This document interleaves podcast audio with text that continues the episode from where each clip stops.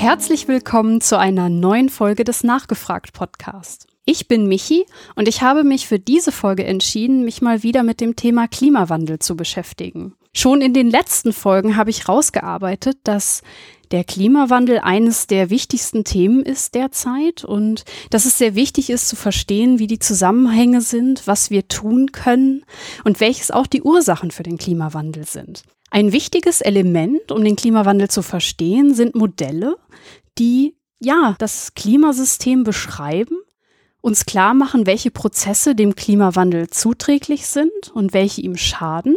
Und das möchte ich in dieser Folge einmal verstehen. Dazu kommt, dass ich verstehen möchte, wie Klimaleugner funktionieren und wie Klimamodelle helfen können, um deren Argumente zu widerlegen. Dazu habe ich mir wieder einen Wissenschaftler eingeladen, der sich mit dem Thema auskennt. Herzlich willkommen, Jonathan Donges. Hallo. Hallo, danke. Jonathan, du bist Klimafolgenforscher in Potsdam und beschäftigst dich mit Klimamodellen. Stimmt das? Ja, genau. Das, ähm, das mache ich. Was ist da genau dein äh, Schwerpunkt? Ja, ich beschäftige mich mit äh, Klimamodellen, die zum einen einen Fokus haben auf so sogenannte nichtlineare Prozesse, also zum Beispiel Kipppunkte, wo, wo eine kleine Änderung äh, an dem System eine ganz große Folgen haben kann. Ähm, und ich beschäftige mich aber auch besonders mit ähm, Modellen, die eben auch menschliche Aktivitäten sozusagen versuchen mit einzubeziehen. Also die integrierter sind, äh, als, als äh, viele Klimamodelle sonst üblicherweise sind. Wie lange beschäftigst du dich schon mit ähm, dem Klimawandel und generell dem Klima? Ja, jetzt schon, ähm, also so sozusagen an äh, in der Forschung schon seit zwölf Jahren, kann man jetzt fast sagen, seit 2008, als ich meine Diplomarbeit, äh, war das damals noch in Physik, in dem, äh, in dem Bereich gemacht habe und ähm, habe mich aber schon, schon länger für das Thema interessiert, eigentlich schon so seit der Abi-Zeit, würde ich sagen, und ähm, dann auch schon im Studium immer wieder ähm, Vorlesungen in die Richtung gehört. Also das fing ja dann an, ich habe ja Physik studiert da Fluiddynamik ähm, ist ja ganz wichtig, weil das die Atmosphäre und den Ozean beschreibt zum Beispiel und dann auch andere andere Themen. Ähm, ich war dann auch mal ein Jahr in den in den USA in Kalifornien am oh. Scripps Institute for Oceanography. Ähm, in das ist in San Diego in, äh, in Südkalifornien und da auch habe ich auch ganz viele Vorlesungen gehört so so so zu so Themen wie geophysikalische Fluiddynamik zum Beispiel und das hat dann schon sehr sehr viel mit Klima zu tun und da bin ich irgendwie so in diese Richtung geschlittert. Hängt für dich äh, Physik und Klimawandel direkt zusammen? Ja, absolut, weil die, die Physik letztlich die grundlegenden Erklärungen liefert, wie, wie das Klimasystem funktioniert und eben auch erklärt, wie der Mensch das Klima verändert und auch, dass er es eben tut. Also, dass es eben mhm. einfach ganz einfache physikalische Zusammenhänge auch sind, die man gut verstehen kann. Hast du dich, ähm, weil dich dieses Thema so interessiert, für Physik entschieden oder gab es da irgendwie noch einen anderen Grund? Das war mehr so ein, so ein grundsätzliches Interesse, glaube ich, an der Natur, also die, die so tiefer zu verstehen, da so auch mathematischen Methoden was machen zu können. Das hat mich schon, das hat mich fasziniert. Ähm, und genau, da, da, auch obwohl mich viele Sachen interessiert haben eigentlich in der Schulzeit. Ich hätte mir vorstellen können, so vieles zu studieren, ähm, aber dann habe ich mich doch darauf irgendwie ähm, dann konzentriert und habe es dann auch nicht bereut. Das war dann auch eine, ein, ein total spannendes Studium, auch wenn es irgendwie sehr anstrengend war. Ja, das kenne ich. Ich habe ja auch Physik studiert, deswegen ich das gut nachvollziehen. Wie war das denn dann bei dir? Ähm, du bist dann ans ähm, PIC gekommen, also das Potsdam Institut für Klimafolgenforschung. Ähm, war das direkt deine erste Stelle? Du hast gesagt, du hast die Diplomarbeit in dem Bereich da geschrieben? Ja, genau. Ich habe meine Diplomarbeit habe ich tatsächlich angefangen an der Uni Potsdam bei, bei Jürgen Kurz, der Professor für nichtlineare Dynamik da war. Jetzt ist er an der Humboldt-Uni in Berlin ähm, und äh, habe mich dann mit äh, Netzwerken beschäftigt, die äh, Zusammenhänge zwischen verschiedenen Prozessen im Klimasystem beschreiben und ähm, habe dann Methoden entwickelt, wie man solche Netzwerke äh, rekonstruieren kann aus Klimadaten und ähm, hab dann bin dann mit Jürgen Kurz zusammen ans PIC, ans Potsdam Institut gewechselt und ähm, genau habe dann dort die Diplomarbeit fertig geschrieben und habe dann auch ähm, meine meine Promotion dort gemacht. Oh, das klingt gut. Jetzt hast du ähm, ja schon so ein bisschen erzählt, wie, wie man das Klima sehen muss oder welche Aspekte da reinzählen. Magst du vielleicht noch mal kurz erklären, was überhaupt das Klima ist? Ja, das, es gibt zum Beispiel, wenn man, wenn man so eine sehr, äh, eine Definition vielleicht von der Beobachtung her ähm, macht, wie das doch oft so, so gesagt wird, ist immer dieser Unterschied ähm, zwischen Wetter und Klima. Ne? Also, dass man sagt, ähm, Wetter ist eigentlich das, was wir tagtäglich ähm, und ähm, jede Stunde beobachten, was sich verändert auch sehr schnell ähm, auf, auf, auf eben wirklich diesen schnellen Zeitskala, ne, wie Stunden, Tage und ähm, das und was ist jetzt der Unterschied zum Klima? Klima ist generell ähm, ne, sind äh, Dinge, Veränderungen, die auf längeren Zeitskalen äh, sich abspielen und ähm, man, es ist aber, es gibt so eine Trennung, dass man sagt, Klima, das ist vielleicht, ähm, das sind so mittel, mittlere Zustände des Klimasystems ähm, über vielleicht 20 Jahre oder 30 Jahre gemittelt. Und ähm, es ist aber nicht hundertprozentig klar, wo jetzt genau die Abgrenzung ist zwischen Wetter und Klima. Das ist so ein, so ein fließender Übergang. Das ist letztlich, ähm, wie, wie es in der Physik oder Naturwissenschaft generell ja oft ist, dass so Zeitskalen ähm, auch kontinuierlich ähm, sich, sich verändern zwischen verschiedenen Prozessen, dass man jetzt nicht sagen kann, da ist ein klarer Cut äh, zwangsläufig zwischen Wetter und Klima. Und das ist aber, was ganz wichtig ist, dass es letztlich alles, es ist also alles ein Kontinuum. Das ist mhm. eben das, dieses, was wir auch das Klimasystem nennen. Ähm, das ist eigentlich wichtiger, finde ich fast, sich das klar zu machen, was das ist, als immer auf diesem Unterschied zwischen Wetter und Klima rumzureiten, weil das Klimasystem besteht ja aus ähm, eben diesen wichtigen Teilen, die wir, die wir alle kennen, wie der Atmosphäre, ähm, dem Ozean, dem den Eisschilden, äh, ne, Antarktis und Grönland und eben vor allem auch der Biosphäre, also der Land, der Pflanzen und äh, Tiere und auch ähm, der Menschen letztlich auf der Landoberfläche, ja vor allem aber auch im Ozean gibt, äh, das, das gibt's ja ähm, auch sehr, sehr wichtige Ökosysteme und die wechselwirken alle und erzeugen eben das, was wir als Klima dann äh, beobachten können, ähm, aber auch eben das Wetter letztlich. Und dieses, die ähm, verschiedenen Disziplinen, die sich damit beschäftigen, also Meteorologen, die sich eher mit Wetter beschäftigen und Klimatologen, Klimaphysiker, die sich dann mit dem Klima beschäftigen, die gucken sich verschiedene Zeitskalen an, aber auf demselben mhm. System. Jetzt hast du gesagt, dass ähm, zu dem Klimasystem Ozeane gehören, Atmosphäre, Biosphäre, Eis und dass die in Wechselwirkung stehen. Wie würdest du das beschreiben? Also was ist da, ähm, wie wechselwirken die?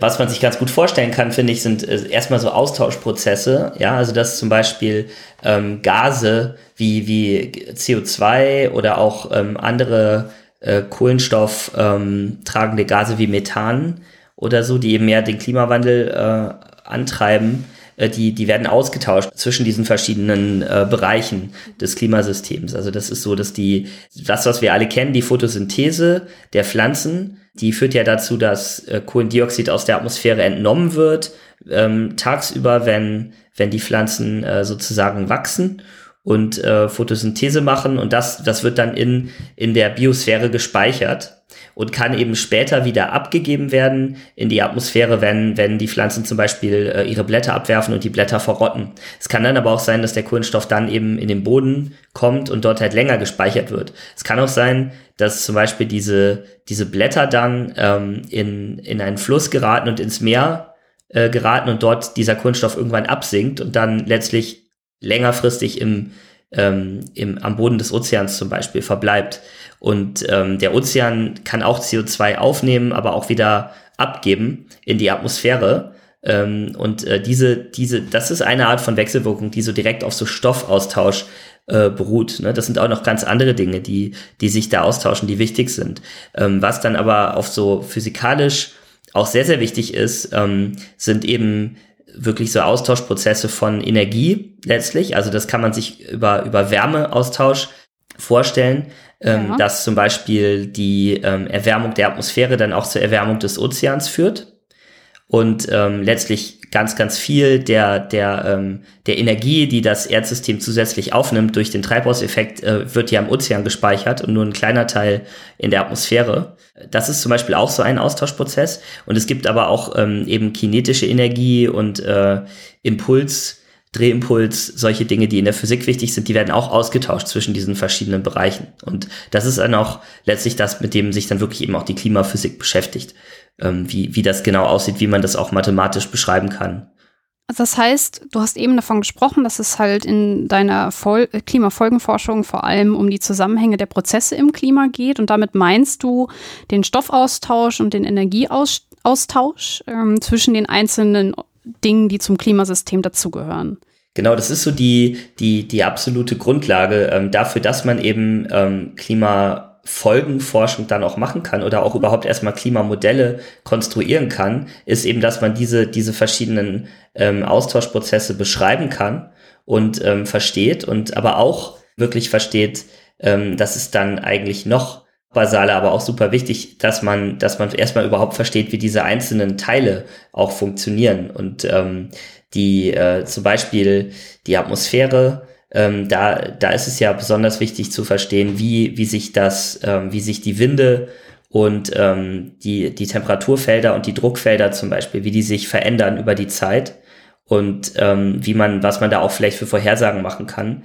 Das ist ja das, was ähm, auf, auf kurzen Zeitskalen die Wettervorhersage macht. Und ähm, die Grundgleichungen die, die dahinter stecken, das ist eben genau das, wovon ich auch vorhin schon gesprochen habe, also Fluiddynamik und äh, auch geophysikalische Fluiddynamik. Da geht es dann um Flüssigkeiten wie die Atmosphäre oder der Ozean, die sich auf ähm, drehenden äh, auf einer, auf einer Kugeloberfläche, die sich dreht, also der Erde, äh, bewegen. Die haben eben eine ganz besondere Dynamik im Vergleich zu Flüssigkeiten, die jetzt einfach in einem bestehenden ähm, Behälter äh, sind. Und ähm, da gibt es dann die, äh, so, so Gleichungen wie die Navier-Stokes-Gleichung, also so partielle Differentialgleichungen mathematisch, mit denen man sowas dann beschreiben kann. Und auch thermodynamische Gleichungen, mit denen man dann die Temperaturfelder beschreiben kann. Und ähm, diese Gleichungen ähm, sind eben schon ziemlich lange, ziemlich gut verstanden. Da, da kann man ganz gut mit umgehen und ähm, die, die Herausforderung ist dann ähm, eben, dass äh, das auch im, im, in, also auf der, auf der Erdoberfläche in hoch genuger Auflösung zum Beispiel zu simulieren, damit man überhaupt irgendwelche Aussagen treffen kann, damit man nicht unendlich lange rechnen muss. Es gibt aber auch, also es gibt sozusagen da diese so verschiedene Aspekte. Es gibt diese, diese Dinge, über die ich jetzt gesprochen habe, die relativ gut verstanden sind, wie die Bewegungsgleichung von äh, Windfeldern oder Strömungsfeldern im Ozean. Ähm, das ist eben diese Navier-Stokes-Gleichung. Aber es gibt halt auch viele Prozesse, die, die sehr wichtig sind, wie zum Beispiel Wolken. Im, die sind für das Klima sehr wichtig, sind aber noch nicht so gut verstanden. Also es gibt sozusagen diese so, so verschiedene Ebenen. Wenn du jetzt ein äh, Klimamodell baust mit diesen ganzen Komponenten, berücksichtigst du da immer alles? Oder ähm, pickst du dir da Teile raus? Also zum Beispiel, dass du jetzt sagst, du ähm, berechnest die Fluid-Zusammenhänge ähm, im Ozean oder ähm, wie, ähm, wie, wie, wie geht das, dass man ein Klimamodell baut?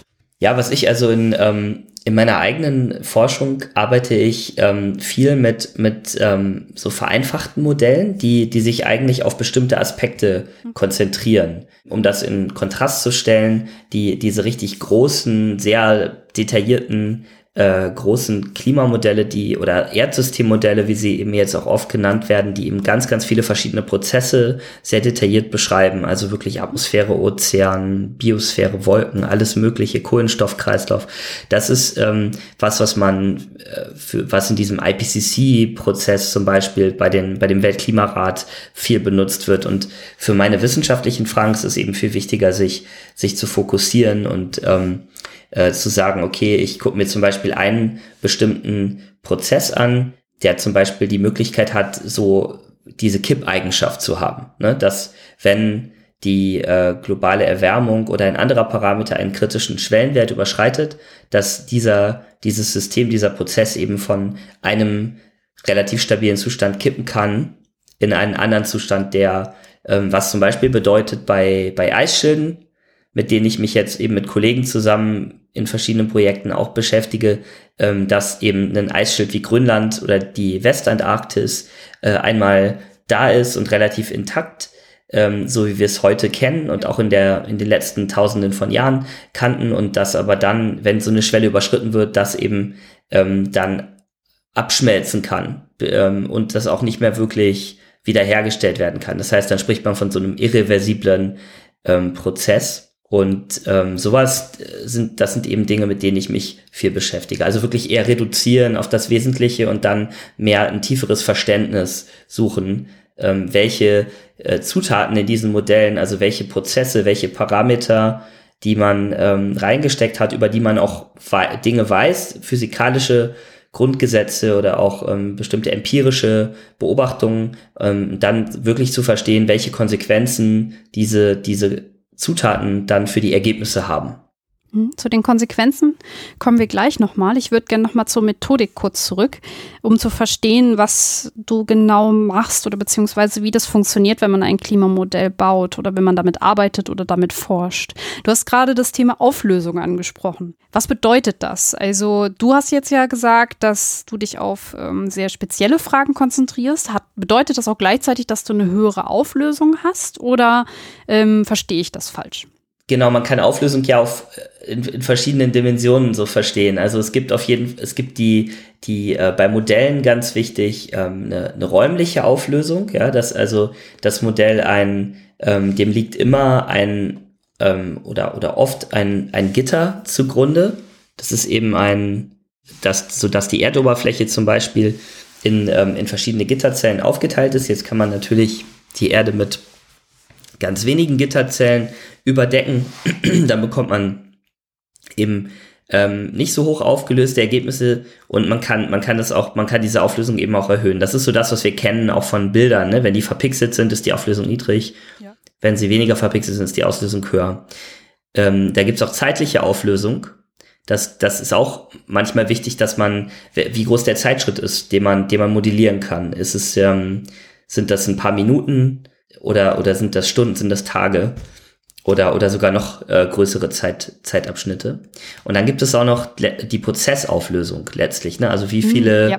wie, wie genau beschreibe ich bestimmte, bestimmte physikalische Prozesse, wie zum Beispiel ja Wolken. Ja, also man, man kann das man kann Wolkenbildung, also ich bin, ich muss das dazu sagen, ich bin kein Experte für Wolkenbildung, aber es ist eben so ein Beispiel, weil, ähm, weil das eben eins dieser, dieser Forschungsfelder ist, wo, wo noch größere Unsicherheiten bestehen und wo, wo eben manche Leute arbeiten mit so sogenannten Parametrisierungen. Das sind eben äh, das, so dass man sozusagen so eine, eine sehr komplexe, äh, sehr komplexes Phänomen wie Wolken äh, durch, durch eine einzige Gleichung beschreibt mit ein paar Parametern. Oder man könnte aber auch im Gegensatz dazu eine Wolken durch, durch sage ich mal, sehr detaillierte dreidimensionale Simulationen, die äh, äh, beschreiben, die wirklich sowas produzieren, was wir eben auch am Himmel immer sehen. Ne? Diese, diese schönen Formen, die sich verändern und diese fraktalen Strukturen, ne? diese Selbstähnlichkeit, dass eben auf äh, eine, so im Großen eine Wolke ähm, ähnlich aussieht wie ein kleiner Teil davon.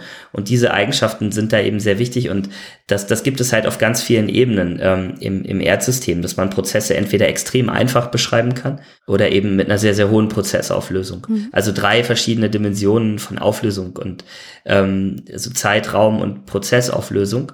Und ähm, ich würde sagen, dass ich, in, indem ich mich jetzt auf was fokussiere, ist das eher ein ein Auswählen ähm, als als ein äh, mit einer mit einer höheren Auflösung zu arbeiten. Also es ist nicht so, dass ich jetzt die ähm, eine, eine sehr hohe räumliche Auflösung habe oder eine sehr hohe ähm, Prozessauflösung, sondern es ist eher der Versuch, äh, sich wie gesagt wirklich das Phänomen auf das Wesentliche runterzubrechen, wie zum Beispiel eben diese diese ähm, Kipppunkte, Kippprozesse und ähm, und da dann möglichst äh, viel viel verstehen zu können.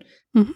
Ich komme zu den Kippelementen gleich nochmal. Ich würde jetzt nochmal allgemein fragen wollen, was denn bei deinen Berechnungen rauskommen oder beziehungsweise was die Klimamodelle, die wir bisher haben, denn so für Konsequenzen aufzeigen. Genau, also die etablierten ähm, Klimamodelle, die ja von, von verschiedenen, verschiedensten großen Institutionen weltweit betrieben werden, ähm, im Rahmen dieses, dieses Weltklimarates zum Beispiel, ähm, des IPCC, die zeigen eben vor allem, dass, also ein, ein, eine, ein ganz wichtiges Ergebnis ist ja, dass der Mensch den Klimawandel verursacht. Mhm. Ja, also das ist, das, das ist nicht nur ein Ergebnis von, von Klimamodellen. Ähm, in, in Klimamodellen kommt es eigentlich fast, man kann sagen, trivial raus, wenn man, wenn man eben in, auf dem Land, man kann sich das jetzt vorstellen, in dem Modell wird dann, da wird Kohlendioxid und andere Treibhausgase werden emittiert, dann wird ähm, effektiv wird dann meist einfach das äh, das Niveau des CO2, die CO2-Konzentration im Modell ähm, in der Atmosphäre erhöht. Und dann gibt es eben diverse Prozesse, die im Modell äh, implementiert sind, sehr, sehr gut verstandene Prozesse des Strahlungstransports in der Atmosphäre und äh, der dann, was dann letztlich den Treibhauseffekt beschreibt. Dadurch wird mehr Energie, mehr Sonnenenergie in der Atmosphäre eingefangen, die dann sich wieder verteilt, ähm, in, eben innerhalb zwischen Atmosphäre und Ozean zum Beispiel und was dann letztlich zu einer Erhöhung der Temperatur führt. Und das ist eben, der Grund ist ja, ähm, dass die, dass der Energie Gehalt, also die, der Wärmeenergiegehalt äh, der Atmosphäre und des Ozeans steigt, weil einfach mehr Sonnenenergie eingefangen wird und, und gespeichert wird ähm, durch diesen durch diese Veränderung im Strahlungshaushalt, durch den Treibhauseffekt. Und das sind Dinge, die, ähm, diese Prozesse sind im Modell implementiert und man sieht dann quasi, wenn man einfach die, die Treibhausgaskonzentration erhöht durch menschliche Emissionen im Modell, dann sieht man auch am Ende kommt dann eine globale Erwärmung raus. Das heißt, man, das kann man zeigen. Es gibt natürlich auch viele andere Wege, wie man jetzt wirklich in der realen Welt zeigen und beweisen kann, dass der Mensch der Verursacher ist. Das ist eigentlich die, der aktuellen starken, schnellen Erwärmung. Das ist das zentrale Ergebnis eigentlich. Und dann eine zweite Ebene, die natürlich auch ganz wichtig ist, ist die wirklich auch mehr quantitative Ebene, die dann, wo es wirklich darum geht, wie viel Erwärmung mhm. ähm, entsteht eigentlich, wenn eine bestimmte Menge von Treibhausgasen emittiert wird. Und, oder, und natürlich auch ganz wichtig, das darf man immer nicht vergessen, auch Landnutzungsänderungen äh, tragen auch stark äh, zum Klimawandel bei. Das sind also äh, Entwaldung zum Beispiel oder auch andere Veränderungen der, der Landoberfläche, wie ähm, Urbanisierung ist zum Beispiel auch ein Thema, weil Städte sich eben auch tendenziell stärker aufheizen, also dieser Urban Heat Island Effekt, ja. ähm, urbane Wärmeinseln und lauter solche Dinge spielen da rein. Das ist also nicht immer, die Treibhausgasemissionen sind ungefähr drei Viertel äh, des Effektes und ein Viertel ähm, und ähm, das ist also eine, eine grobe, jetzt, jetzt eine grobe Hausnummer, ein Viertel kommt von den Landnutzungsänderungen. Solche ähm, Größenordnungen kann man eben auch aus diesen Modellen ablesen.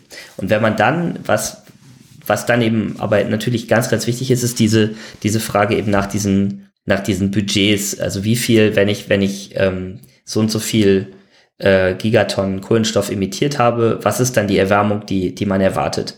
Und das ist ein ähm, ganz zentrales Ergebnis dieser detaillierten ähm, prozessdetaillierten Erdsystemmodelle, was auch immer natürlich immer diskutiert wird. Ne? Und ähm, mhm. da ist es so, dass ähm, man sieht, die, also zum einen sieht man auch wieder, es ist so eine Art äh, auch wieder Beweislinie. Man sieht, wenn man wenn man abschätzt, wie viel ähm, wie viele Treibhausgase, wie viel Landnutzungsänderungen die Menschen seit der industriellen Revolution verursacht haben, dann äh, kann man das in ein Modell reinstecken und dann kann man dann das Ergebnis, was man dann bekommt, also wie viel Erwärmung das verursacht hat, mit dem vergleichen, was man jetzt beobachtet, wie viel Erwärmung wir haben seit der industriellen Revolution. Und das stimmt halt sehr, sehr gut überein. Mhm. Also die Modelle sind sehr, sehr gut in der Lage, sozusagen mit den historischen Treibern des Klimawandels auch die historische Entwicklung des Klimawandels vorherzusagen oder wiederzugeben. Und das gibt uns natürlich Vertrauen, dass ähm, neben diesem tiefen physikalischen Verständnis, was hinter diesen ganzen Modellen, hinter den Gleichungen steckt, ähm, gibt uns das Vertrauen, dass die Modelle auch über die Zukunft eine gute Aussagekraft haben. Und jetzt kann man eben diese Modelle benutzen und, und dann äh, verschiedene Szenarien für die Zukunft rechnen und dann sagen, eben bei welchem, wie viel mehr Emissionen in der, in den nächsten 80 Jahren und bis 2100 ist ja immer so ein, ähm, so, so eine Art, äh, Deadline, äh, über die viel geredet wird. Darüber hinaus wird eigentlich nicht viel geredet. Mhm. Ähm, da dann wie viel bis wie viel Erwärmung würden wir dann bis dann haben? Und da gibt es dann natürlich eine, da gibt es dann eine gewisse Spanne, die die Modelle ab äh, überstreichen, weil die Modelle ja auch unterschiedlich gebaut sind und wir kennen das eigentlich in der Wissenschaft haben wir immer Unsicherheiten. Wir haben ähm, und die ähm, die kann man aber indem dann auch verschiedene Modelle verglichen werden, ähm, die alle alle sehr etabliert sind, kann dann diese Unsicherheit abgeschätzt werden. Und man kann eben auch gucken, wenn man jetzt zum Beispiel einen sogenannten Business as usual Emissionspfad hat. Das heißt, es wird einfach, es wird weiterhin, die Emissionen wachsen weiter, so die nächsten 80 Jahre, wie sie es äh, in den letzten ähm, 70 Jahren, sagen wir mal, seit ähm, seit dem Zweiten Weltkrieg getan haben, dann äh, was ist dann die Temperatur, die wir erwarten? Und da kommt man eben auf Werte von drei bis fünf Grad äh, Erwärmung über dem vorindustriellen Niveau ähm, Ende des Jahrhunderts.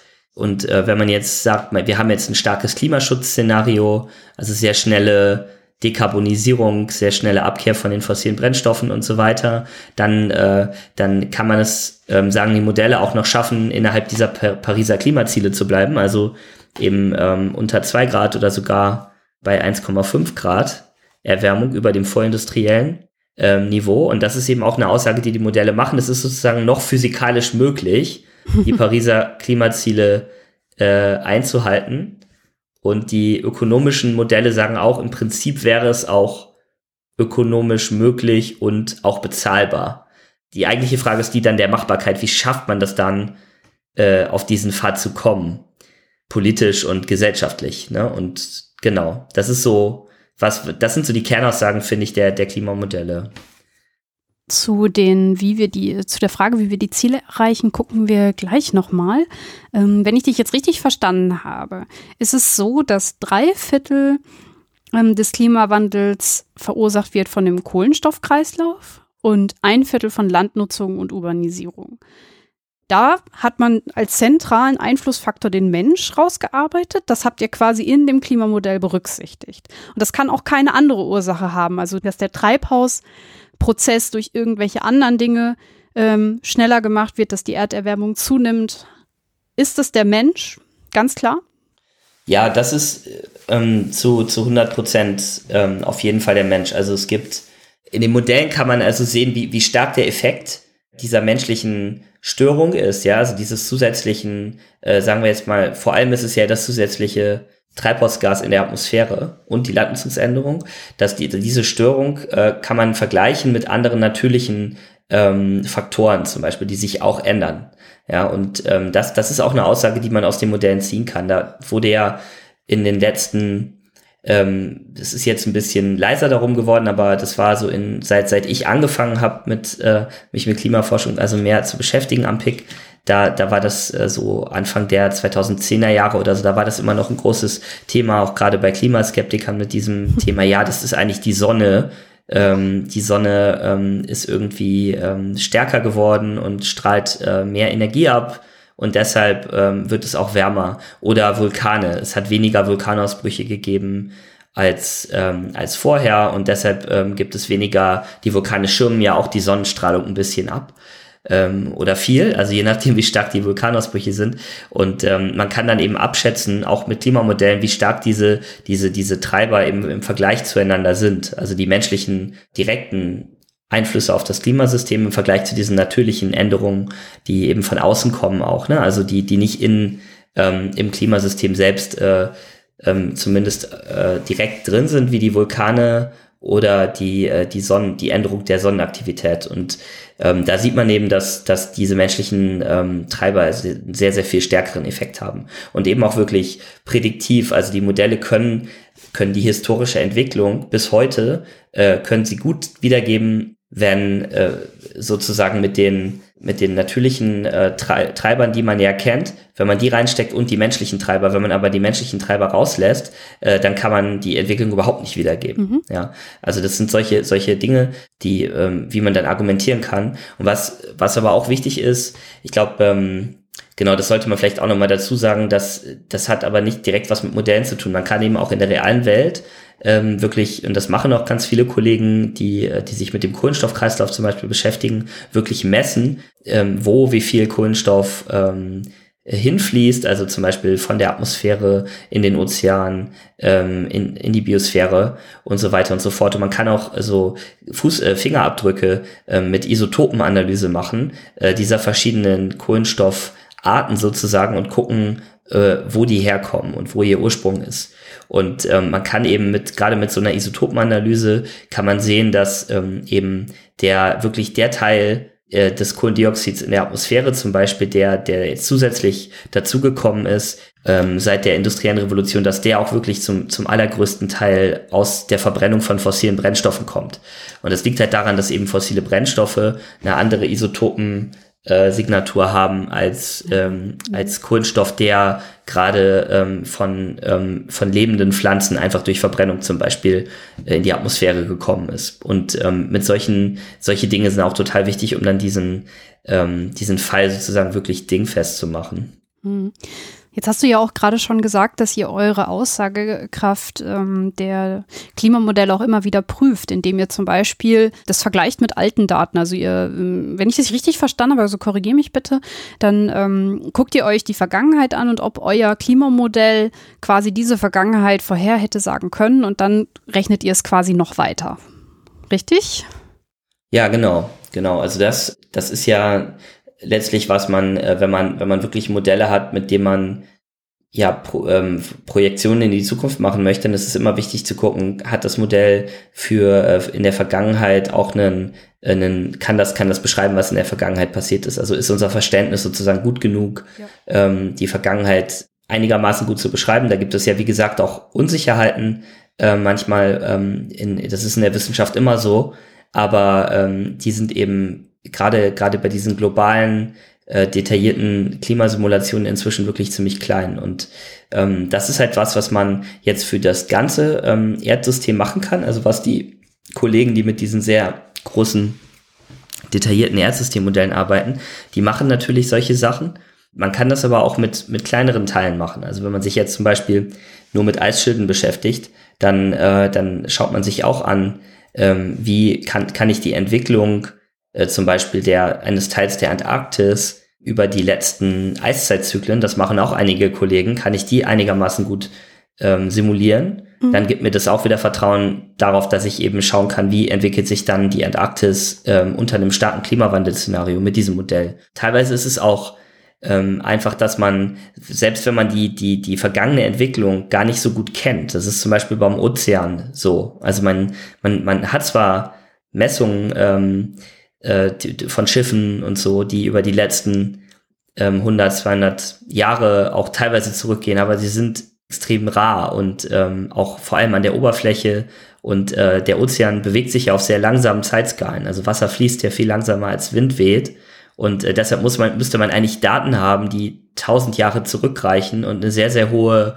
räumliche Auflösung haben über den Ozean und auch in die Tiefe gehen wirklich. Und diese Daten hat man aber einfach nicht. Und da ist es dann manchmal auch schon so, dass, dass man dann, wenn man so Modelle hat äh, von solchen Systemen, wo man relativ wenig über die Vergangenheit weiß, dann, dann reicht es auch schon, wenn man den Status quo sozusagen simulieren kann. Also wenn man, wenn man sagen kann, ich habe ein Ozeanmodell zum Beispiel, was, oder ein Eismodell, beim Eis ist das auch teilweise ähnlich, dann was eigentlich den aktuellen Zustand dieses Systems, also die, die ähm, zum Beispiel das Strömungsfeld des Ozeans oder die Dicke des Eisschildes, ähm, die, das ich heute beobachte, ein, wenn das das einigermaßen gut simulieren kann, wenn ich also so eine Art Gleichgewichtszustand finde, der einigermaßen so aussieht wie wie das, was, was, was wir heute in der realen Welt sehen, dann ist es auch schon gut und dann ist es was, mit dem man dann auch weiter arbeiten kann, äh, um, um Zukunftsprojektionen äh, oder Szenarien dann ähm, sich anzuschauen. Jetzt hast du gesagt, dass die Zukunftsprojektionen, die die Modelle, also die gängigen Modelle so zeigen, sind halt, um welche Erderwärmung wir uns so bewegen könnten und dass das Pariser Ziel durchaus noch im ja, machbaren Rahmen wäre. Ähm, wie bewertest du das? Also ist es wirklich so oder ähm, würdest du doch eher sagen, dass wir auf diese drei bis fünf Grad zusteuern? Genau, das ist eine große Frage. Ich ähm, ich arbeite ja auch daran, an äh, so zu versuchen zu verstehen, was was es für Prozesse auch in, in sozialen Systemen gerade geben könnte. Also eben diese so, so soziale Kipppunkte, die jetzt vielleicht ähm, dazu führen, dass dass eben schnelle äh, Veränderungen für zu mehr Klimaschutz auch umgesetzt werden können, so dass man halt vielleicht auf diesen ähm, auf diese äh, Pariser Klimazielpfade kommen könnte ich bin, ich bin nicht immer ganz so optimistisch, dass es auch wirklich dann in der realen Welt passiert. Also manchmal denke ich, vielleicht landen wir irgendwo dazwischen, zwischen so einem Business as usual Pfad ähm, und, und ähm, dem, dem, was man eigentlich gerne hätte. Ähm, aber es ist wirklich sehr, sehr schwer vorherzusagen oder, oder da sich wirklich, ähm, das ist mehr eine Meinung. Mhm. Jetzt hast du ähm, schon öfter diesen Begriff Kippelemente angesprochen. Ich höre halt immer ähm, so als Laie, dass die eigentlich das Entscheidende sind. Also dass halt gerade so dieses, okay, es kann so eine Kaskade ausgelöst werden, so dass wir am Ende wirklich bei einer hohen Erderwärmung rauskommen, weil wir manchmal gar nicht genau wissen oder man als Laie nicht genau weiß, welche, ja, wie soll man das sagen, so äh, Ketten, äh, also so, so, so Kaskaden in Gang gesetzt werden. Was, was ist da genau mit gemeint mit Kippelementen und wie kann sich das auswirken auf den Klimawandel? Genau, also die, diese Kippelemente sind, ähm, sind also Teile des, des Klimasystems, die, die dieses nicht-lineare Verhalten zeigen können, von dem ich am Anfang auch schon gesprochen habe. Also dass sozusagen ein, ähm, eine kleine Änderung in einem, in einem äußeren Treiber, wie zum Beispiel der, der globalen Mitteltemperatur. Ja, also wenn, wenn, das ist dann dieser Fall, wenn die globale Erwärmung eine bestimmte Schwelle überschreitet, hätte das bei einem Kippelement die Konsequenz, dass es dann eben, wenn diese Schwelle des Kippelements überschritten wird, dass das Kippelement dann eben kippt. Also das mhm. ist eben von dem Zustand, zum Beispiel das Eisschild äh, ist, ist eben relativ intakt, zu einem Zustand kippt, ähm, der, das Eisschild ist ziemlich ähm, abgeschmolzen und vielleicht äh, gar nicht mehr da oder nur noch zu einem kleinen Teil. Und ähm, das ist aber, da, und es gibt eben verschiedene solche Systeme, die, die möglicherweise dieses Kippverhalten zeigen können. Es ist so, auch wieder hier in der Wissenschaft gibt es ja immer Unsicherheiten.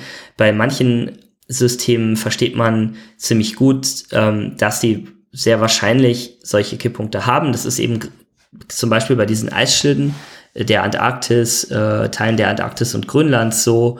Ähm, deshalb, genau, spreche ich da auch immer wieder drüber. Es ist auch beim Permafrostboden, ne? Auch in Sibirien. Genau, Permafrost ist, ist so ein anderer ähm, wichtiger Prozess, der, wo es ein bisschen, bisschen subtiler, der, da ist es zumindest meines Wissens nach, es ist nicht, nicht ganz klar, es ist nicht, es ist unsicherer, dass es da Kipppunkte gibt. Ach so. Ähm, aber es ist eben ein, ein wichtiger Prozess, der die globale Erwärmung verstärken kann. Ja. ja. Und ich glaube, das, das ist ganz wichtig, das zu unterscheiden. Also es gibt diese, ähm, genau, da, vielleicht gehe ich, ich gehe noch mal kurz zu den Kipppunkten zurück. Bei den Kippelementen, bei denen ist es so, die wurde, das wurde ja eingeführt, das Konzept von John Schellenhuber unter anderem, also dem ehemaligen Direktor des PIC, dass es ging darum zu sagen, das sind Systeme, die können eben dieses, ähm, die haben dieses nicht-lineare Verhalten möglicherweise. Und wenn sie kippen, dann hätte das sehr große Auswirkungen für menschliche Gesellschaften. Äh, das kann, aber der, es ist eben wichtig, dass diese, dieses Kippen selber, das kann, das kann auch relativ langsam passieren. Das muss nicht abrupt sein. Und in den meisten Fällen, in vielen Fällen ist es auch relativ langsam, weil das Klimasystem doch letztlich trotz aller, ähm, ja, doch im, im historischen Vergleich schneller Klimaerwärmung und so weiter, ist es doch ein relativ träges System. Das heißt, die Eisschilde zum Beispiel, um dieses Kippen dann wirklich umzusetzen, dass es dann abschmilzt komplett, das dauert tausende von Jahren.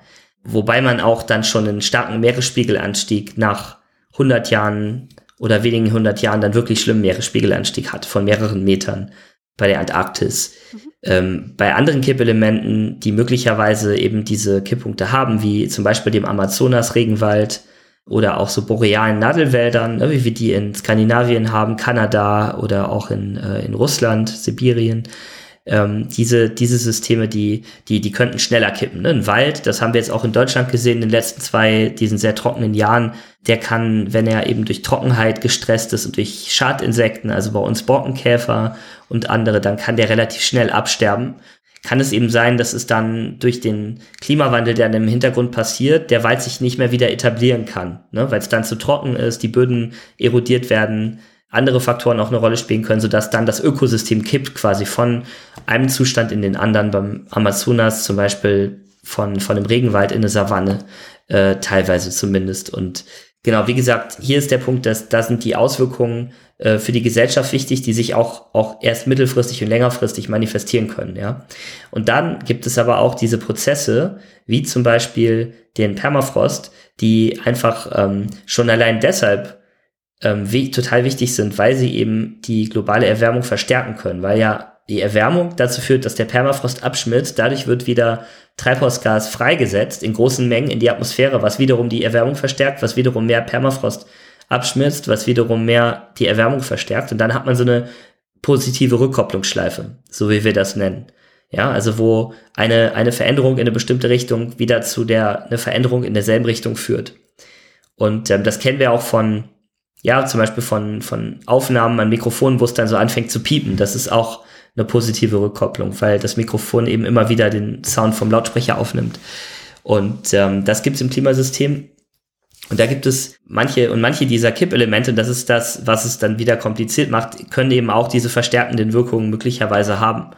Ähm, relativ gut verstanden ist das zum Beispiel beim, ähm, bei den Eisschilden auch. Da haben wir auch gerade eine aktuelle Studie zu gemacht, wo wir geguckt haben, wie eben dieses Abschmelzen der Eisschilde die Erwärmung verstärken kann. Einfach indem die, die Oberfläche der Erde dadurch äh, dunkler wird, ja, weil die äh, Grönland und die Antarktis sind ja, sind ja ziemlich weiß. Das sieht man ja auch immer auf diesen Satellitenbildern.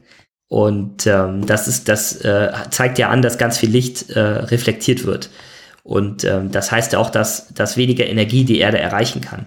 Wenn aber diese Eisschilde weg sind, dann habe ich so einen dunklen Felsuntergrund oder vielleicht sogar teilweise Vegetation, Sand und sowas. Und das nimmt eben, das absorbiert viel mehr Strahlung, das nimmt viel mehr Wärme auf, die dann eben auch im Erdsystem bleibt. Mhm. Und ähm, da hat man dann eine, eine Verstärkung der Erwärmung. Die, die ist aber ähm, nicht so groß. Die ist so von der Größenordnung in dem Fall von ein paar Zehntel Grad ähm, maximal, was aber auch wieder lange dauert, bis sich, bis sich dieses, ähm, bis sich das dann manifestiert. Ne? So, das dauert dann so lange, wie, wie das Abschmelzen der ähm, dieses Eisschilds dann auch gedauert hat. Ähm, beim Permafrost im Gegensatz wieder dazu ist es eben nicht so gut verstanden, auch wie schnell das am Ende geht. Hm. Es kann, es gibt da verschiedenste Ansichten. Es gibt ähm, jetzt auch in letzter Zeit einige einige Publikationen, die, die sich gerade mit Prozessen beschäftigen, die eben äh, zu einem besonders schnellen Abschmelzen des Permafrostes ähm, und eben Freisetzen der Treibhausgase dort führen können. Und ähm, das ist ein ganz, ganz spannender aktueller Gegenstand der Forschung, wo da haben wir auch gerade eine, eine Bachelorarbeit zu, wo wir uns damit so ein bisschen beschäftigen aus, aus unserer Perspektive, also aus dieser Perspektive von Kippprozessen ähm, und Erdsystemprozessen, die, ähm, die mehr einem tieferen Verständnis dienen. Ja, vielleicht noch ein letzter Punkt zu den Kippelementen, wenn ich darf. Du hast es ja auch angesprochen mit den Kaskaden oder diesen, diesen Wechselwirkungen. Das ist eben auch was, was mich also was mich und meine, meine Gruppe so, so ganz stark beschäftigt im Moment, das sind die, die Frage, äh, die Fragen, wie eigentlich diese verschiedenen Kippprozesse sich gegenseitig beeinflussen können. Und ähm, wie, unter welchen Bedingungen es auch möglich ist und denkbar, dass eben, dass äh, manche Kippelemente, wenn sie eben kippen, dann wiederum andere anstoßen und mitnehmen, so wie bei Dominosteinen. Ja, genau. Das ist aber alles noch wirklich, das ist Gegenstand aktuellster Forschung, da zu gucken, äh, wie groß sind da diese Risiken wirklich und zu, ähm, zu was für einer, was sind da kritische äh, Temperaturschwellen, bei denen sowas angestoßen werden könnte und was wären dann auch eventuell mögliche ähm, Verstärkungen der Erwärmung, die man dann durch sowas zu erwarten hätte. Das ist, ist aber hochspannend, aktuelle Forschung. Ja. Jetzt hast du beschrieben, dass es quasi neben den Kipppunkten auch erwärmungsverstärkende Elemente gibt und die durch Rückkopplungsschleifen dann auch sich gegenseitig weiter aufschaukeln können. Das ist natürlich auch noch Gegenstand der Forschung, aber wir haben hier quasi ein sehr komplexes System mit den verschiedensten Prozessen, wo man zum größten Teil gut verstanden hat, was da ähm, im Erdsystem mit dem Klima passiert. Aber dann gibt es halt auch noch so hier und da ein paar offene Fragen und man weiß zum Teil nicht, wie schnell sich Änderungen dieser Systeme auswirken. Du hast zum Beispiel gerade von dem Permafrost er erzählt, wo es halt noch offene Fragen gibt. Wie würdest du denn sagen, gibt es viele kritische Punkte in Bezug auf die Kipppunkte, ja, womit wir in den nächsten Jahren rechnen müssen, also wo wir wirklich auf ein Problem zulaufen? Ähm, ja, also es gibt zum einen schon die Vermutung oder die, die Evidenz, dass möglicherweise schon Teile der, der Antarktis schon gekippt sind, also schon Kipppunkte überschritten haben. Da, da geht es besonders um Teile des westantarktischen Eisschildes. Also das ist der Teil der Antarktis, der der so unterhalb von Südamerika liegt, mhm. was man manchmal so kennt. Da ist ja die Westantarkt, da ist ja die antarktische Halbinsel, die so fast eine Verbindung hat mit Südamerika. Das ist zwar eigentlich relativ weit voneinander weg, aber es sieht auf Karten manchmal so aus.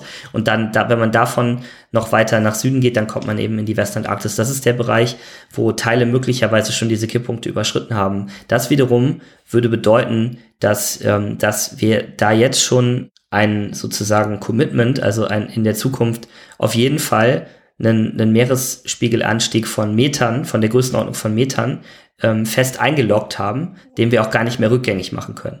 Und da, da gab es jetzt wirklich in den letzten Jahren einige Veröffentlichungen, die auch, ähm, die das, die das immer wieder auf auch unterschiedliche Arten und Weisen belegt haben, Modellsimulationen, die, die wir also auch in, in unseren Gruppen am PIC machen, ähm, die, die legen das auch nahe, dass, dass da also bestimmte Kipppunkte schon, schon sehr nah sind oder schon überschritten wurden. Das heißt, es gibt die, die einfach schon die, die Prozesse, wo, wo das eigentlich schon sehr nah ist oder sogar schon überschritten wurde. Bei einigen ähm, anderen Prozessen denke ich, dass, dass wir bei einem ungebremsten Klimawandel, also auch gerade wenn es jetzt nicht gelingt, äh, was, was immer das Ziel war, wenn die Pariser Klimaziele eingehalten werden äh, sollen, dann müsste man eben eigentlich dieses Jahr 2020 anfangen, dass die Emissionen wirklich abnehmen jedes Jahr. Es geht nicht, dass die weiter wachsen. Und dann müsste man eben bis, dann müsste man ab jetzt alle zehn Jahre die Emissionen halbieren. Das ist eigentlich der Pfad, auf dem man sein muss. Also exponentielles Abnehmen äh, der Emissionen, äh, nicht exponentielles Wachstum.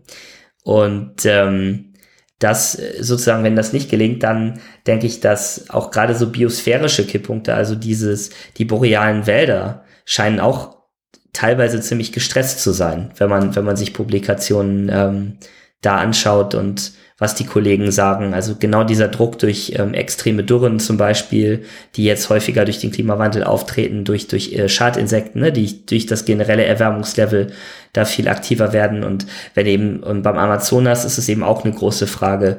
Ähm, wir hatten ja die großen Feuer, ja. ähm, da auch dieses Jahr zum Beispiel, die auch mit, äh, mit Dürreextremen eben zusammenhängen, plus natürlich auch noch ähm, dann äh, Druck durch, durch Entwaldung und äh, illegale Aktivitäten da, ne, die, wo Leute dann den Wald anzünden, noch zusätzlich.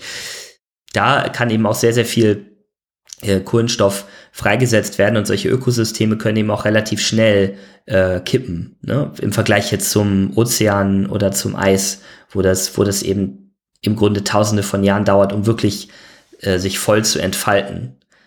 Genau, da, deshalb denke ich, ist es eben schon, das ist nicht was, was sich in ferner Zukunft abspielt, diese Kipppunkte und ähm, sondern wirklich in, in den nächsten Jahr, Jahrzehnten auch schon ähm, teilweise sichtbar werden kann. Bei diesen selbstverstärkenden ähm, Eigenschaften, die die teilweise haben.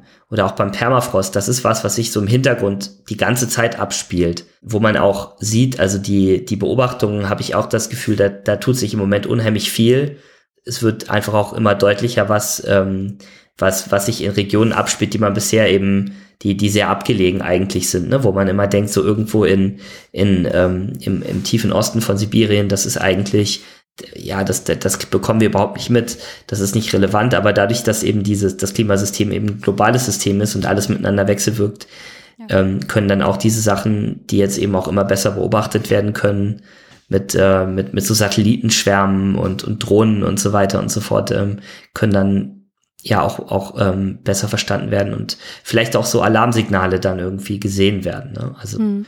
das ist ja auch nochmal so ein anderes Thema, also woran wir auch arbeiten, diese Frühwarnsignale. Ähm, kann man eigentlich äh, Frühwarnsignale finden äh, in Beobachtungen von solchen Systemen, die einem sagen, dass man sich auf Kipppunkte zubewegt.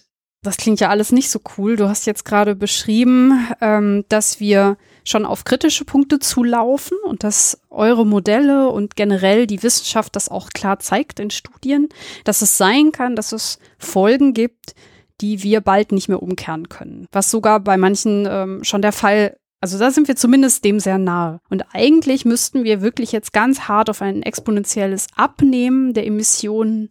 Wir müssten uns jetzt ganz klar, ja, wie soll ich sagen, ändern. Trotzdem hast du eben gesagt, dass es durchaus möglich ist, das Pariser Ziel noch zu erreichen. Wie kommst du zu dem Schluss oder beziehungsweise was hat dich da dann doch positiv gestimmt? Ich denke eben einfach, dass das Potenzial letztlich ähm, von von menschlichen Gesellschaften sich, sich zu transformieren und, und auch auf äh, zu in, innovativ zu sein, das ist, ist ja potenziell schon relativ groß, wenn eben eine Krise als, ähm, ja, als, als, als dringend genug wahrgenommen wird, letztlich. Und ähm, die, gut, da, da sind halt, da hängen auch sehr, sehr viele andere Fragen dran. Aber ganz konkret ähm, ist es so, dass es ja schon sehr, sehr viele, es gibt schon sehr, sehr viele Ansatzpunkte, wie man letztlich diese, ähm, diese gesellschaftliche Transformation erreichen könnte, die es eben braucht, um dieses exponentielle Abnehmen der Emissionen äh, zu erreichen. Und ähm, also das sind ja ganz konkrete Punkte, wie zum Beispiel so auf der ähm, ja, auf der technologischen Seite die, die Photovoltaik, die, die Windenergie, ne? Also so erneuerbare Energien ist ein ganz wichtiges Thema. Andere, andere Arten auch von äh, Dingen, die dann so Power-to-X-Technologien äh, und so weiter, die jetzt auch entwickelt werden. Also was da alles so zusammengehört und dann auch die verschiedenen anderen Sektoren, äh, also Sektoren im Sinne von neben, neben Energie, eben Verkehr, Mobilität, äh, Bauen, Industrie, ähm, und andere, da, war, da hat man auch schon Ideen, wie man die dekarbonisieren könnte. Und es gibt ähm, Machbarkeitsstudien und, und ganz viele ja, innovative Leute, die sich Sachen überlegen. Ganz, ganz, ganz wichtig sind natürlich die, die politischen und gesellschaftlichen ja, Innovationen und äh, so, so Instrumente, die, die nötig sind. Und das ist ja was, ähm, was, was dann genau zu diesem Thema soziale Kipppunkte passt, äh, mit dem, mit dem wir uns auch beschäftigt haben. Da haben wir dieses Jahr ein Paper zu äh, veröffentlicht, jetzt im Frühjahr, also ähm, ja, Januar war's genau, ähm, bei PNAS und ähm, da, da ist es auch rausgekommen, dass eben neben jetzt solchen ähm, ja, klassischeren äh, Politikinstrumenten, die viel diskutiert werden, wie einer Kohlenstoffsteuer äh, oder ähm, Emissionsmärkten, ja, die jetzt auch im Klimapaket der Bundesregierung ja ähm, verankert sind, vorher auch schon auf, äh, auf EU-Ebene und so weiter auch schon ähm, da waren teilweise. Genau, äh, ist es eben auch, neben solchen Sachen ist es auch total wichtig, auf so unkonventionellere Sachen zu schauen, wo es aber auch schon ganz viele Ansätze gibt. Also eins ist eben beim, in, auf den Finanzmärkten, dass äh, die sogenannte Divestment-Bewegung, ja, also dass, dass man, dass Anleger ihre Geldanlagen abziehen aus äh, Unternehmen ähm, und anderen Investitionen, die eben mit fossilen Brennstoffen zu tun haben und dafür aber investieren in in nachhaltige und klimafreundliche ähm, Anlagen, ähm, dass, dass man eben Subventionen für fossile Brennstoffe ähm, abbaut, ähm, die, die immer noch massiv sind für die, für die fossile Industrie, die sind die Subventionen massiv. Das ist eben von, von dieser Expertenbefragung, die wir da gemacht haben, als ein sehr wichtiger Punkt gesehen worden und dann letztlich auch so Dinge wie, ähm, wie, wie soll man sagen, so prototypische Projekte, ja, also wie ähm, so, so, so Demonstrationsprojekte wie nachhaltige, also so kohlenstoffneutrale Städte und ähm, genau, und ich denke halt, es sind also alles diese, diese einzelnen Baustellen, die, wo man, wo man eigentlich viele gute Ideen hat und auch weiß, dass es funktionieren könnte und die, äh, das, und das macht mich so ein bisschen ähm, hoffnungsvoll, dass es funktionieren könnte. Da kommt das her. Und ähm, die, die große Frage ist aber letztlich, wie kann man das alles zusammenbauen zu so einem Ganzen, was funktioniert und was, was auch akzeptabel ist. Mhm gesellschaftlich und was, was auch ähm, nicht, nicht zu, zu anderen großen Verwerfungen dann wieder führt. Also die, die große Gefahr bei solchen Sachen ist ja immer, dass man auf der einen Seite möchte man eigentlich was Gutes, man möchte den ähm, einen gefährlichen Klimawandel verhindern und dann, wenn man das aber nicht richtig macht, dann könnte es passieren, dass man auf der anderen Seite ganz, ganz viel kaputt macht. Und äh, zum Beispiel, dass es halt dazu führt, dass dass äh, gewisse, also gesellschaftliche Ungleichheiten in verschiedenen Dimensionen noch viel stärker werden oder dass Konflikte, Verteilungskonflikte ausbrechen äh, und so weiter und so fort. Also es könnten alle möglichen Dinge auch schiefgehen. Das ist so eine, eine Sache, die, die man natürlich immer mit beachten muss, wo auch viel geguckt wird.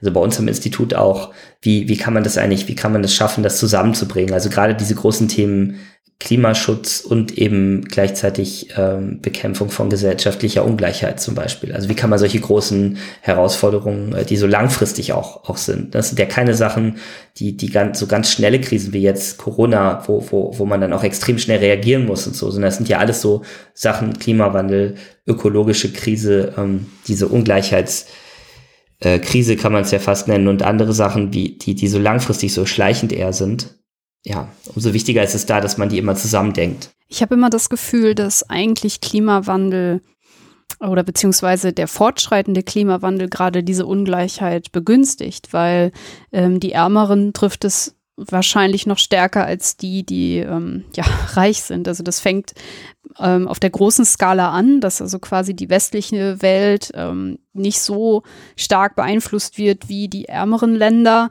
und geht dann in Deutschland äh, von arm zu reich weiter. Also äh, stützen eure Umfragen und Studien diese, diese Meinung von mir oder ist das jetzt eher so ein bisschen äh, Bauchgefühl? Nee, das ist schon so, dass auch die, die Analysen, die, ähm, die die Ökonomen und Sozialwissenschaftler da ja ganz viel machen, die zeigen eben, dass der Klimawandel ähm, jetzt schon, also gerade auch sozial ähm, schwache Gruppen zum Beispiel ähm, besonders stark trifft. Ja. Und, und äh, das ist auf einer, äh, das ist eben innerhalb ähm, von, von Ländern, zum Beispiel auch in Deutschland der Fall, ja, dass Leute, die, die ohnehin ähm, das auch aus verschiedenen Gründen, also Leute, die arm sind, die sich nicht so gut zum Beispiel bei einem ganz heißen Sommer ähm, einfach ans Meer zurückziehen können oder so, die dann in der Stadt bleiben, in so einer super heißen Wohnung oder so. Mhm. Ähm, allein solche Effekte sind das schon, was sich eigentlich jeder vorstellen kann. Ja. Ähm, dann gibt es aber auch so Effekte, dass, dass zum Beispiel alte die, die und, und kranke Menschen sind auch schon stärker betroffen, weil sie eben auch zum Beispiel solchen Risiken durch Extremereignisse stärker ausgesetzt sind als jetzt gesunde und jüngere Leute.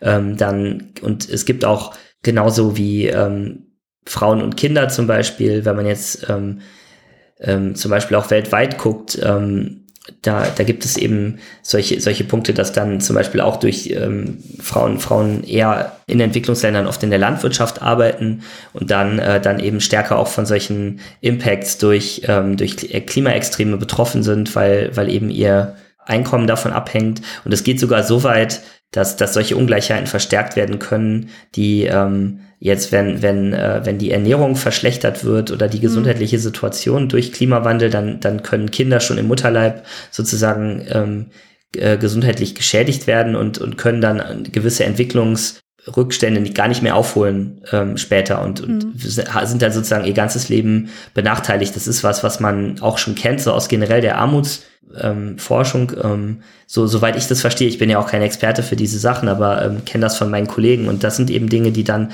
durch den Klimawandel immer noch mal verstärkt werden können. Genau, und auf der anderen Seite ist es eben so, dass die, diese Instrumente, wenn man jetzt den Klimawandel verhindern möchte, da muss man eben aufpassen, dass, dass nicht diese Instrumente dann gerade wieder dazu führen, dass ja. eben äh, Ungleichheiten verstärkt werden, ja. Und das hat man zum Beispiel selbst schon bei dem, bei dem Klimapaket der Bundesregierung gab es ja die, die Diskussion, dass äh, dann, dann wurde ähm, dann wurde gesagt, ja, jetzt, jetzt wird die, ähm, um, um eben die höheren Spritpreise und Energiepreise auszugleichen, wird jetzt die Pendlerpauschale erhöht. War ja so eine Sache. Witz, und dann ne? war, genau, und dann, dann wurde, dann wurde eben ausgerechnet, ja, und davon profitieren jetzt aber wieder deutlich überproportional die Leute, die denen es ohnehin schon sehr gut geht, während die ähm, ärmere Haushalte davon nicht, von vielen dieser, dieser Ausgleichsmaßnahmen nicht profitieren würden und am Ende hätte das dann zu einer eben weiter auseinanderklaffenden sozialen Schere geführt und sowas darf halt eben einfach nicht, ja. nicht passieren. Würdest du denn sagen, dass die Bundesregierung, so wie du es jetzt gerade beschrieben hast, dieses Thema endlich als dringlich wahrnimmt oder ähm, ist, ist da noch Arbeit zu tun?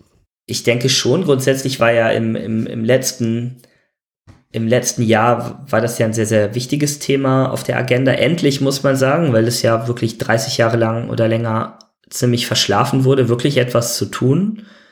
Würdest du sagen, dank Friday for Future?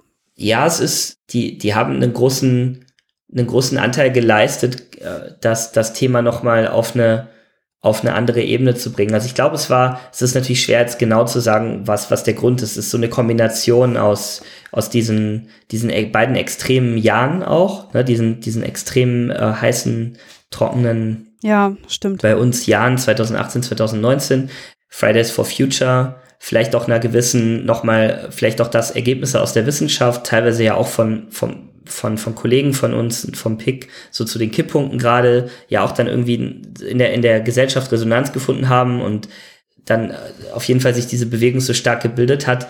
Und das, das hat sicherlich einen großen Anteil gehabt. Jetzt muss man aber auch sagen, dass natürlich die, ähm, dieses Klimapaket ähm, äh, hat sich ja schon etwas gebessert seit dem ersten Entwurf, aber es ist immer noch so, ähm, so ein Paketchen, wie manche ja. äh, bei uns dann eher sagen und, und auch sagen, den ja. eigentlichen, genau, den eigentlichen Herausforderungen und, und dem, was man eigentlich tun müsste, ähm, immer noch nicht gerecht. Und ähm, insofern müsste sich da auch noch mal das, das müsste sich schon noch mal deutlich ändern. Jetzt ist es ja gerade so, dass das Thema eben ziemlich stark aus dem Fokus gekommen ist, aktuell. Ja. Aber es ist, es ist absehbar, glaube, also das, das ist absehbar, dass das Thema nicht, nicht weggeht, sondern es wird einfach wiederkommen. Also wenn es um Corona äh, ruhiger wird irgendwann, dann wird es auch irgendwann wird, wird das mit einem Paukenschlag zurückkommen. Ne? Spätestens wenn die nächsten großen Extremereignisse kommen und man sich dann fragt, hatte das jetzt was mit dem Klimawandel zu tun oder nicht? Genau, ein, ich glaube, ein interessantes, ein interessanter Punkt, ähm, der sich da gerade so ein bisschen auftut als Verbindung auch zwischen, zwischen der Corona-Krise und äh, dem Klimawandel, ist ja, dass jetzt durch den Einbruch der wirtschaftlichen Aktivität auf einmal die Emissionen, ne, die Treibhausgasemissionen äh, so stark abnehmen. Und ähm, das ist natürlich eine tragische Verbindung. Das ist eben auch, und das ist aber auch was, was ja nicht von Dauer sein wird. Es wird ja wieder, irgendwann wird es wieder, äh, wird die Wirtschaft wieder hochgehen. Dann, dann werden auch die Emissionen wieder hochgehen und möglicherweise sozusagen dann auch überschießen. Und es ist gar nicht gesagt, dass es, dass das jetzt ähm, der, der, der Klimasache hilft. Das wäre, das wäre ohnehin hm. zynisch, das zu sagen. Ja, ja. Und das ist, wird aber auch nicht so sein, sondern es würde, würde einfach auf dem Business as usual Pfad weitergehen, wenn man eben nicht ähm, auch sich, sich noch mehr die, diese längerfristigen Probleme eben zu Herzen nimmt. Was würdest du denn sagen, sind deine zentralen ähm, Forderungen, die man umsetzen müsste jetzt? Ja, ich denke, dass dieses Framework jetzt gibt, auch äh, allein in Deutschland dieses Klimapaket, macht es ja schon mal einfacher, jetzt zu sagen, jetzt ist das schon mal da, jetzt kann man auch die Kohlenstoffbesteuerung Schritt für Schritt anheben. Mhm. Das ist immer einfacher, eine Steuer anzuheben, als eine neue Steuer zu, zu schaffen. Das stimmt. Äh, zum Beispiel, ne? Sowas, das ist schon mal gut. Und das heißt, da muss man schauen, dass man konsequent auf diesem, auf diesem Pfad bleibt, auch wirklich diese, ähm, zum Beispiel diese Kohlenstoffbesteuerung anzuheben. Super wichtig ist aber auch natürlich, dass das äh, europaweit konsequent umgesetzt wird und auch weltweit, dass man es irgendwie schafft, ähm, da, da andere mit an Bord zu nehmen und ähm, da so verschiedene Mechanismen auch, auch ja vielleicht doch erprobt und ähm, da gibt es ja Ansätze, dass, dass so Kohlenstoffmärkte verknüpft werden, zum Beispiel zwischen verschiedenen Weltregionen und dass dann die sozusagen diese Koalition der Willigen in Anführungszeichen, äh, die die was für den Klimaschutz tun wollen, sich sich zusammenfinden und dann äh, immer mehr vielleicht die Oberhand gewinnen. Ähm, es ist aber auch, glaube ich, weiterhin neben diesen politischen Instrumenten ist es unheimlich wichtig, weiterhin diesen zivilgesellschaftlichen Druck hochzuhalten und, und soziale Bewegungen müssen eben innovativ sein und, und, und immer wieder neue Ansatzpunkte finden, um, um solchen Druck aufzubauen, ne? damit, damit wirklich Sachen passieren. Also das ist in dieser sozialwissenschaftlichen Forschung zu den sozialen Kipppunkten ähm, und ähm, kommt eben immer wieder raus, dass, dass gerade so am Ende so ein, so ein Bewusstseinswandel und, und soziale Normen so das sind, was wirklich Veränderungen ja, auslösen kann. Das stimmt. Ähm, und und das, das sind so diese tiefgreifenden Dinge, die, die man auch angehen ähm, muss und wo eben gerade auch junge Leute natürlich immer eine riesige Rolle spielen. Also die viele, die großen gesellschaftlichen Veränderungen sind ja nicht immer von, von Jugendbewegungen, von jungen Leuten oder zumindest zum, zu einem großen Teil, soweit ich das auch jetzt äh, bin ja auch da Laie, kein Sozialwissenschaftler, aber ähm, sehen kann und, und das ist was, was auch beim Klima so sein wird.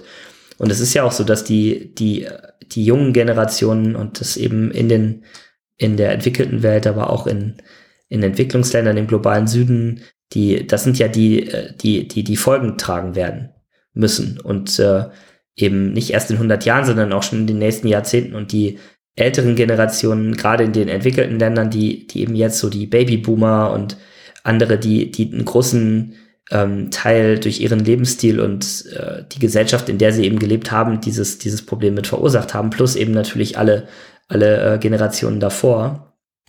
Ähm, die, die werden aber die Folgen, die, die in einigen Jahrzehnten oder Ende des Jahrhunderts ähm, stattfinden, nicht mehr, nicht mehr selber tragen. Ne? Das heißt, da ist dieser intergenerationale Konflikt so da und das, das ist auch extrem spannend natürlich ähm, wissenschaftlich, da wird ja auch viel zu gearbeitet, aber das zeigt eben einfach, dass da gerade die, da sind wirklich die Jungen gefragt, diesen politischen Druck aufzubauen und eben immer wieder neue Ideen zu haben, wie kann man das jetzt wieder auf die Agenda bringen und ähm, das wird auch spannend zu sein, ja, zu beobachten, wie sich das entwickelt.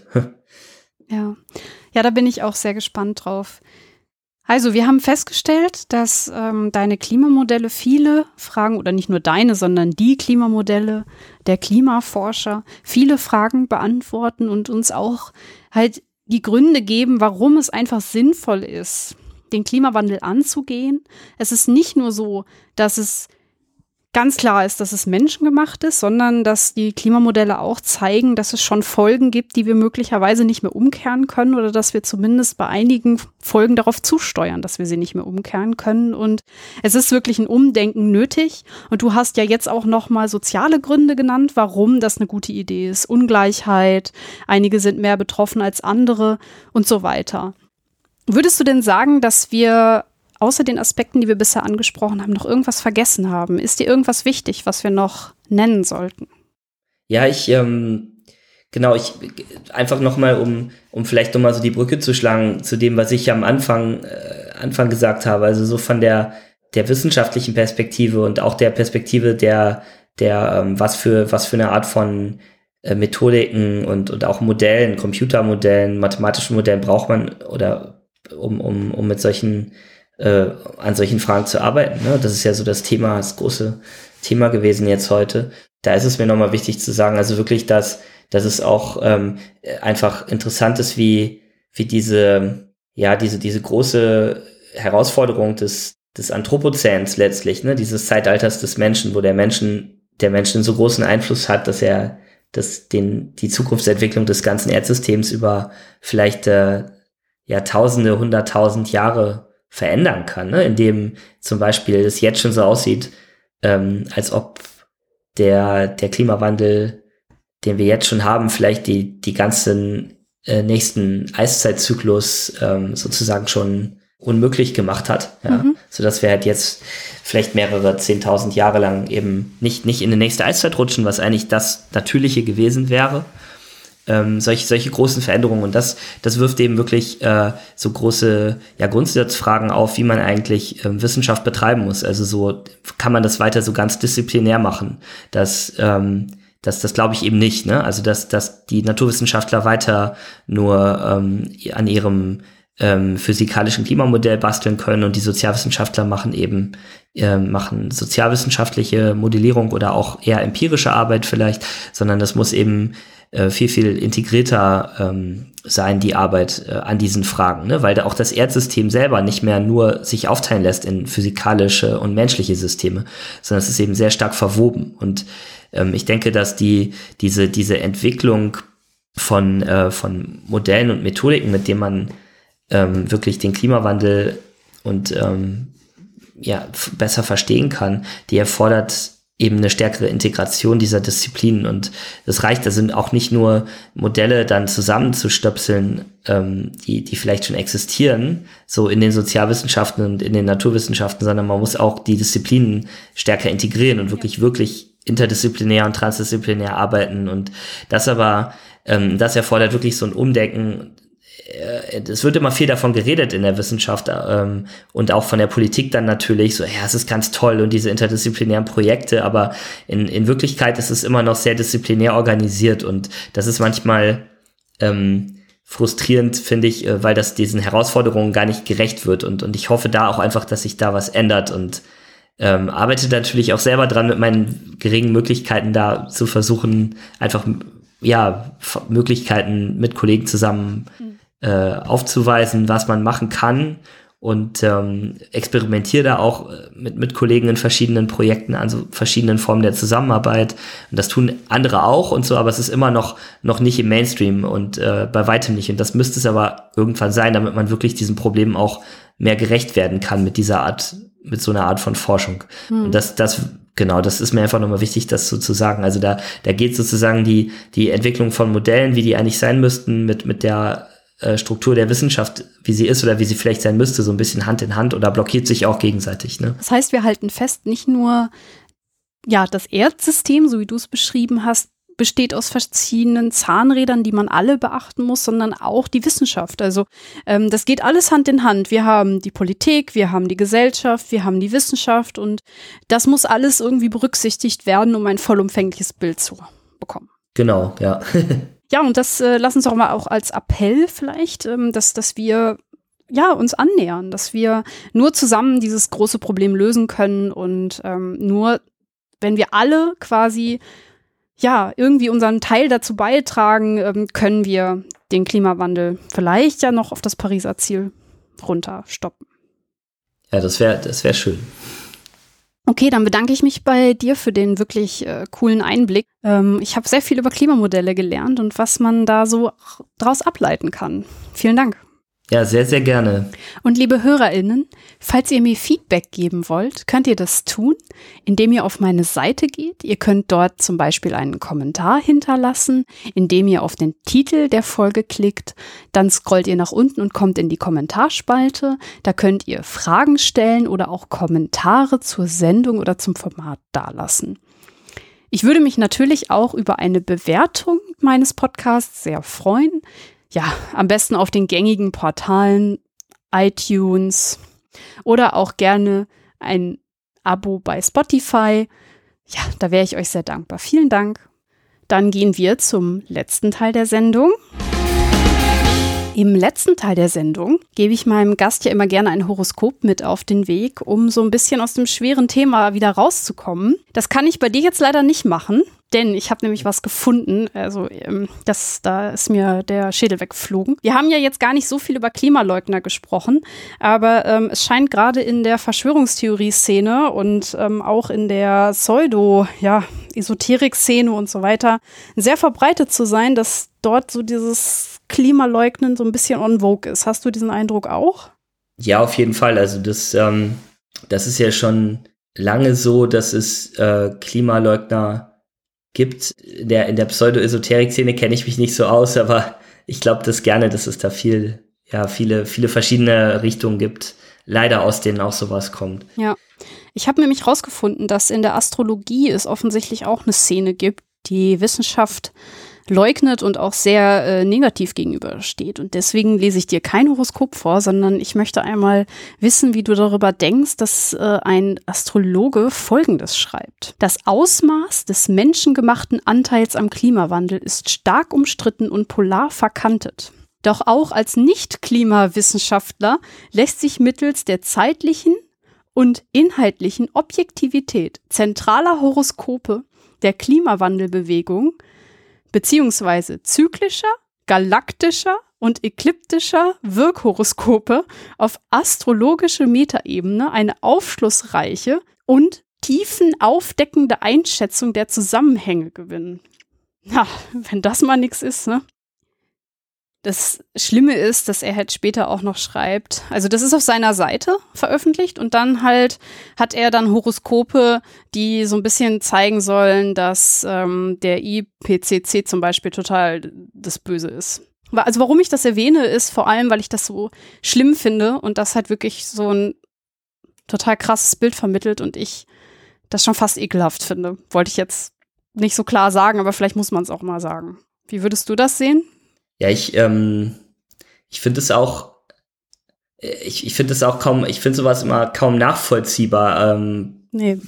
Wie, also, das ist für mich nicht, nicht keine, keine logische, keine, keine, keine Folgerung sozusagen, die ich, die ich gut nachvollziehen kann. Ich glaube halt, ich, ich finde das, das ist generell, generell so eine, ähm, so eine Tendenz oder vielleicht ist es auch so, sagen wir es mal so, so sowas erstmal generell was sehr menschliches, so verschiedene Erklärungs, es gibt so e, verschiedene Erklärungsmuster und ähm, auch so, ähm, ja, Epistemologien und, und, und Ontologien und also Wege, wie, wie, wie die, wie Menschen die Welt sehen und, und wie sie glauben, was über die Welt lernen zu können und so. Und da beschäftigen sich ja auch Anthropologen mit und so. Das finde ich alles immer sehr, sehr spannend.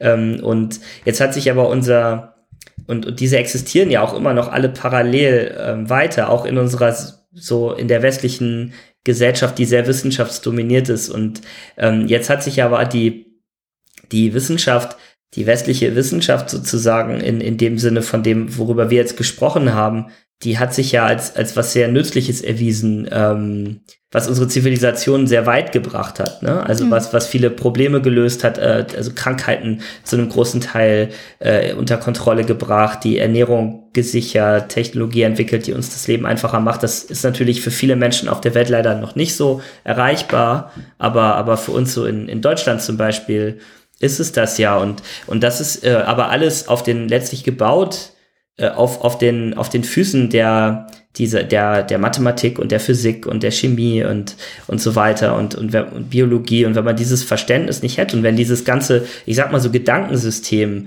wenn das nicht so konsistent wäre und so mächtig, um wirklich auch äh, Dinge in der realen Welt zu tun und, äh, und dann, dann, dann würde, dann wären wir nicht da, wo wir heute sind. Und, äh, und da denke ich immer, und dann ist einfach der, die, diese Aussagen, die wir eben über den Klimawandel machen können und diese, diese Ursachenanalysen und die, auch die sagen, die, die, ähm, die Analysen, was man tut, dagegen tun kann, die sind ja beruhen auf demselben sehr konsistenten, sehr mächtigen Gedankenkonstrukt ne, der Wissenschaft. Und ich finde immer das so ganz problematisch, wenn man eben Teile davon annimmt oder so für, für gegeben einfach immer hinnimmt und, und andere Teile dann komplett ablehnt. Das ist einfach ähm, so, so ein gebrochenes Weltbild, was, genau, das ist eigentlich so das, was mich, was mich so im, im tiefsten Grunde daran stört, ja, weshalb ich das auch nicht nachvollziehbar finde. Aber ich glaube, ich bin, ich bin auch kein gutes Beispiel, weil ich eben jemand bin, der, der als Wissenschaftler, ich denke, sehr, sehr logisch und ähm, mich, mich stört sowas dann einfach und ja, mich auch. Ähm,